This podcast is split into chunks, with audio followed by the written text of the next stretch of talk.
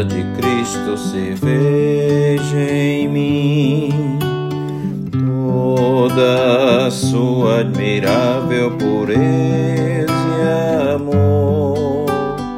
Ó, chama divina, todo meu ser fina até que a beleza de Cristo se veja em mim de Cristo se veja em mim, toda sua admirável pureza e amor. Ó, tu chama divina todo o meu ser fina até que a beleza de Cristo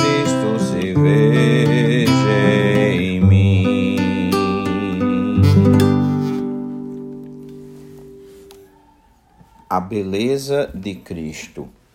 Nós vivemos num mundo que exalta muito a beleza nos dias atuais e as pessoas estão muito preocupadas com a sua aparência, a sua estética, não é?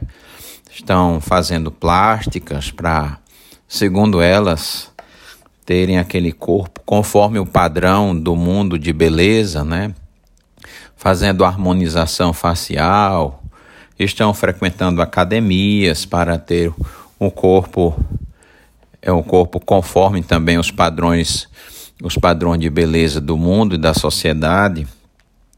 Mas será que os irmãos e as pessoas estão preocupados também e especialmente com a beleza da alma, a beleza do coração, que esta é que de fato é de grande valor diante de Deus.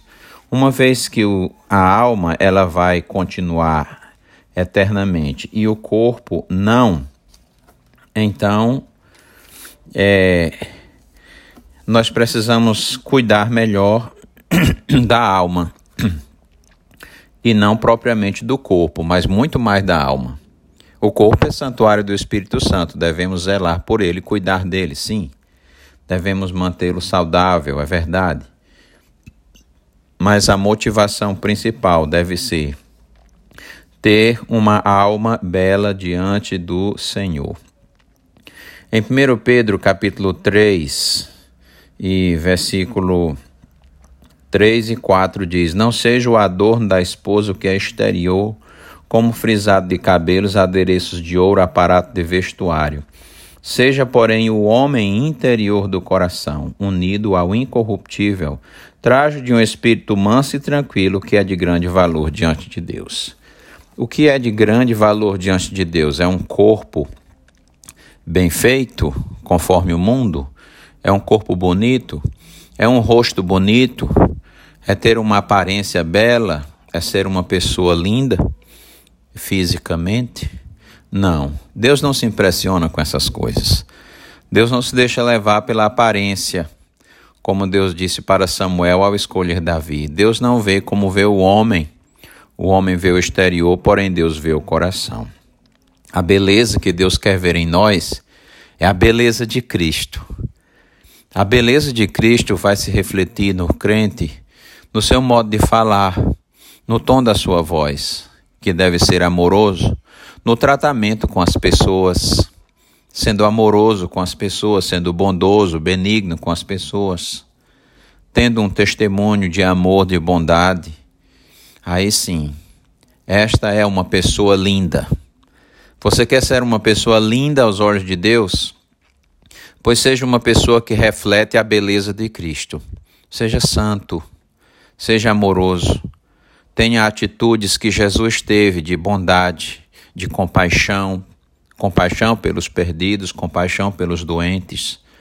Assim o mundo vai ver não a beleza do corpo, mas a beleza da alma, que é de grande valor diante de Deus. O corpo vai perecer, ele será comido pelos vermes, ele será é, é, apodrecido e decomposto no pó da terra ou na sepultura. Mas a alma não. A alma vai continuar. Onde sua alma vai continuar? Só existem dois destinos: o céu e o inferno. Cuide bem da sua alma, alimente sua alma com a palavra de Deus, para que a sua alma reflita a beleza de Cristo. Amém. Oremos. Nosso Deus, obrigado pelo dia, Senhor. Obrigado, Senhor Deus, pela tua graça sobre nós. Nos guarda do mal e nos abençoa, Senhor. Que possamos refletir a beleza de Cristo em nossas vidas. Que possamos dar o testemunho santo que o mundo precisa, de amor e de bondade, testemunhando da graça de Deus no mundo perdido. Que o Senhor nos ajude a cultivar a beleza do coração e da alma a nutrir a nossa alma com a palavra de Deus e a não nos preocupar tanto com o corpo, caindo assim no pecado da vaidade. Em nome de Jesus, amém.